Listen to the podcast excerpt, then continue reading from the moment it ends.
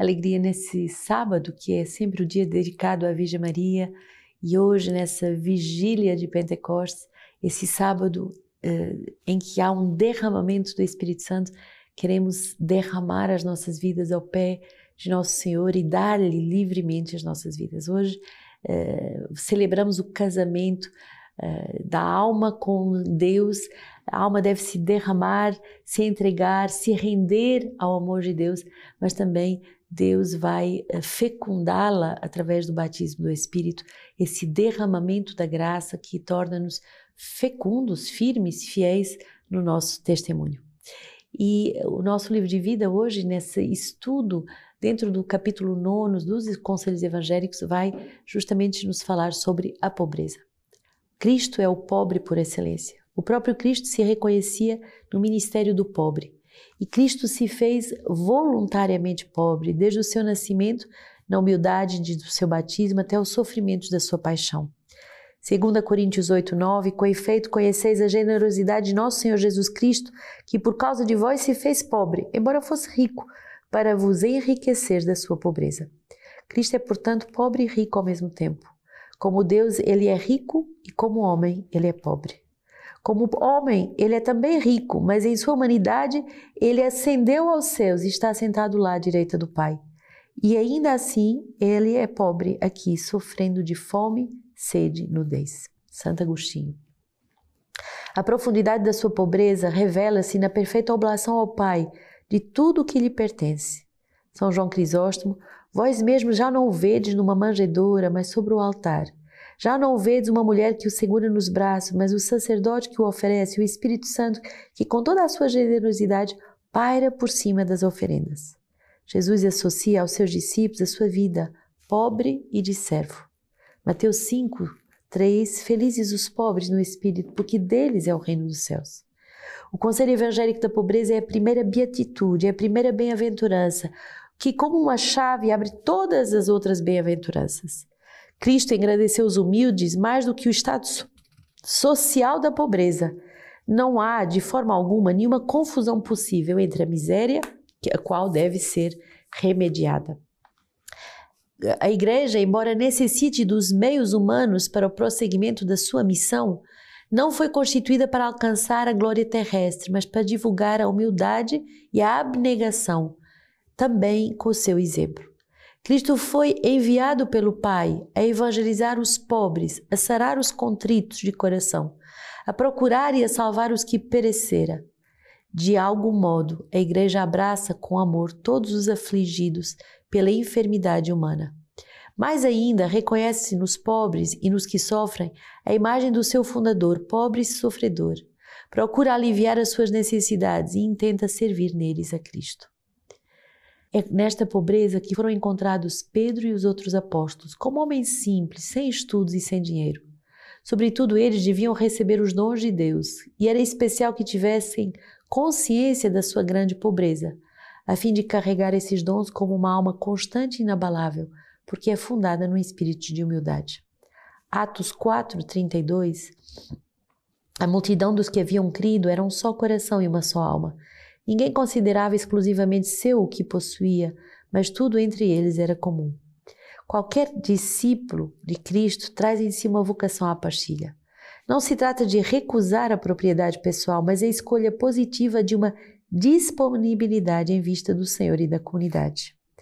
Atos 4, 34 a 35, neles não havia entre eles necessitado algum. De fato, os que possuíam terrenos ou casas vendendo-os traziam os valores das vendas e os depunham aos pés do apóstolo, dos apóstolos. Distribuía-se então a cada um segundo a sua necessidade. Entregar aos pés dos apóstolos a sua pessoa, seus próprios bens, significa se oferecer à igreja e pela igreja dos apóstolos. São João Paulo II, a pobreza confessa que Deus é a única verdadeira riqueza do homem. Aquele que é exigente em relação à comunidade, esperando sempre dela, sem nunca nada lhe entregar, é um rico. O pobre não é aquele que não tem bens, mas é mais aquele que não é apegado àquilo que tem. Cada um chegando à comunidade deveria ter uma atitude dos primeiros discípulos. O que dou e confio à comunidade para servi-la e ajudá-la? Minha pessoa, meus talentos, meus bens, que torno disponíveis para o bem comum. Devemos assim nos apresentar sem artifícios, com as nossas pobrezas, fraquezas e imperfeições, tal qual o chamado de Deus nos encontrou. São Francisco de Sales, não te queixes, pois, Filoteia, de tua pobreza, mas só nos queixamos do que nos desagrada. Se a pobreza te desagrada, não és pobre, mas rica de espírito e de afeto. Não te preocupes que te faltem os socorros necessários. É exatamente nisso que consiste a perfeição da pobreza. Querer ser pobre e não querer suportar os incômodos da pobreza é uma grande ambição. Sim, é querer as honras da pobreza e a comodidade da riqueza. Jesus explicou ao jovem rico do Evangelho como ter um tesouro no céu. O seu tesouro, com, com efeito, estava na terra, nos seus bens materiais. Em si mesmo, os bens materiais não são um obstáculo ao reino. No entanto, eles se tornam quando nos dão uma ilusão de plenitude. Para receber a vida eterna é preciso ser carente e esperar somente de Deus, que Ele nos preencha. Para chegar lá, todo um caminho é necessário. É sobretudo na etapa do engajamento dos três anos que essa disponibilidade à comunidade deve ser verificada por meio de um despojamento voluntário e pessoal. Isso depende de cada um de nós, pois Deus não força jamais a nossa vontade. Nesse domínio, mais do que os outros, é importante não fazer comparações. O importante é que cada um experimente por si mesmo a sua responsabilidade em relação aos direitos e obrigações da comunidade. O que estou disposto a receber da comunidade são os direitos dos membros e o que estou disposto a entregar-lhe e ao que sou obrigado são as obrigações dos membros. Não entregamos, não entramos na comunidade somente para obter vantagens, senão é a vida do mundo que reproduzimos em comunidade. E há vários tipos de bem que devemos nos desapegar: bens interiores, afetivos e morais, e bens exteriores, materiais e financeiros. Marcos 10, 28 a 30, Pedro começou a dizer-lhes: Eis que nós deixamos tudo e te seguimos. E Jesus declarou: Em verdade, em verdade vos digo que não há quem tenha deixado casa, irmãos, irmãs, mãe, pai, filhos ou terras por minha causa ou por causa do Evangelho e que não receba cem vezes mais desde agora, neste tempo, casas, irmãos e irmãs, mãe e filhos e terras, com perseguições e no mundo futuro a vida eterna. Que o Senhor uh, nos dê de viver uh, não só a pobreza, como esse ato de amor que reconhece Deus como o único necessário, o tesouro, a riqueza dos nossos corações, mas também que nos dê de viver uh, as, a pobreza, mas também os incômodos, os sacrifícios que a pobreza traz consigo mesmo. Que através desse, desse a vida despojada, nós possamos uh, manifestar que não queremos só vantagens ao seguir Jesus, mas que nos entregamos livremente, totalmente a Cristo e à Igreja. Atos 28. Depois de chamarmos a Roma, foi permitido a Paulo morar em casa particular junto com o soldado que o vigiava.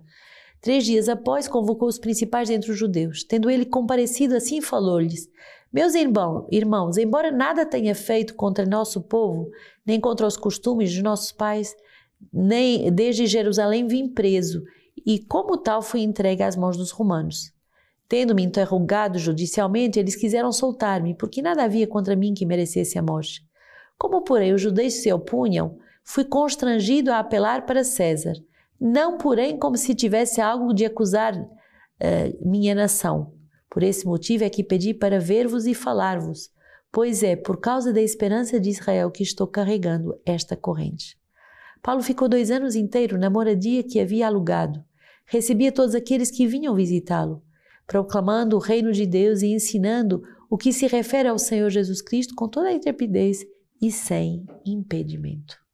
Paulo vai fazer essa experiência desses anos presos em Roma, mas ele não vai eh, dizer que está condenado à prisão, ele vai utilizar essa pobreza para a evangelização. E é muito bonito dizendo, ele ficou dois anos inteiros nessa prisão domiciliar e recebia todos aqueles que o vinham visitar, proclamando o reino de Deus e ensinando o que se refere ao Senhor Jesus Cristo com toda a intrepidez e sem impedimento. O Senhor vem nos ensinar uh, pobres de nós mesmos, pobres com tantas provações, pobres às vezes por causa das calúnias, pobres da nossa honra, pobres de tudo que nós temos. O Senhor vem nos ensinar a fazer de todas as ocasiões uma ocasião para a evangelização. Salmo 10, mas o Senhor está no seu templo sagrado, o Senhor tem o seu trono no céu. Seus olhos contemplam o mundo, suas pupilas examinam os filhos de Adão.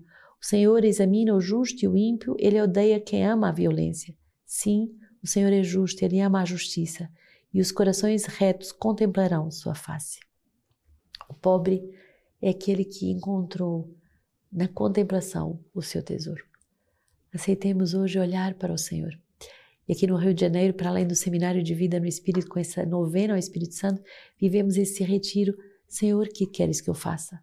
Com jovens que estão disponíveis a se perguntar verdadeiramente: o que é que tu me pedes para eu encontrar a pérola da minha vocação, a pérola do chamado? O que é que tu me pedes em troca?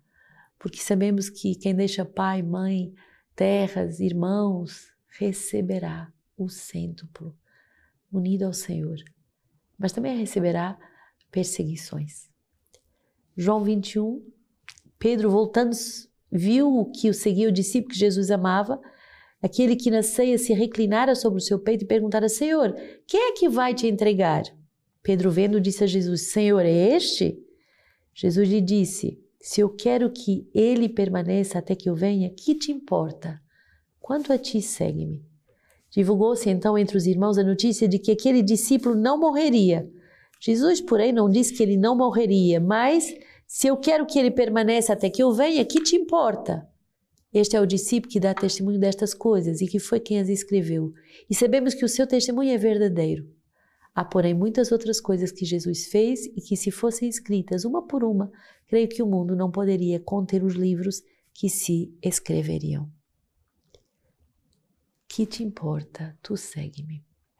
Muitas vezes, nessa sequela Cristo, queremos nos comparar a outros, queremos justificar a nossa falta de entrega porque o outro também não deixou, o outro também não, não foi fiel, o outro também não renunciou.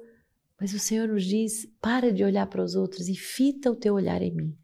Que te importa? Tu segue-me. Hoje uh, meditamos como leitura patrística uh, do sermão de um autor africano anônimo do século VI. E ele diz assim: celebrai este dia como membros únicos, corpo de Cristo, e não o celebrareis em vão, se realmente sois aquilo que celebrais, isto é, se estáis perfeitamente incorporados naquela igreja que o Senhor enche do Espírito Santo e que faz crescer progressivamente através do mundo inteiro. Esta igreja ele reconhece como sua e é por ele reconhecida como seu Senhor. O esposo não abandonou a esposa e por isso ninguém pode substituí-lo por outra. Essa noite vamos viver esse despojamento e esse desposamento. Se eu me despojar de todas as riquezas desse mundo e aceitar receber tudo do coração de Jesus, o Senhor me desposa.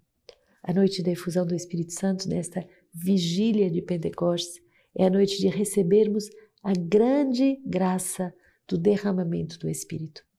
Junte-se a nós nessa noite para juntos buscarmos receber essa graça que Deus quer dar à sua igreja, sua esposa bem amada.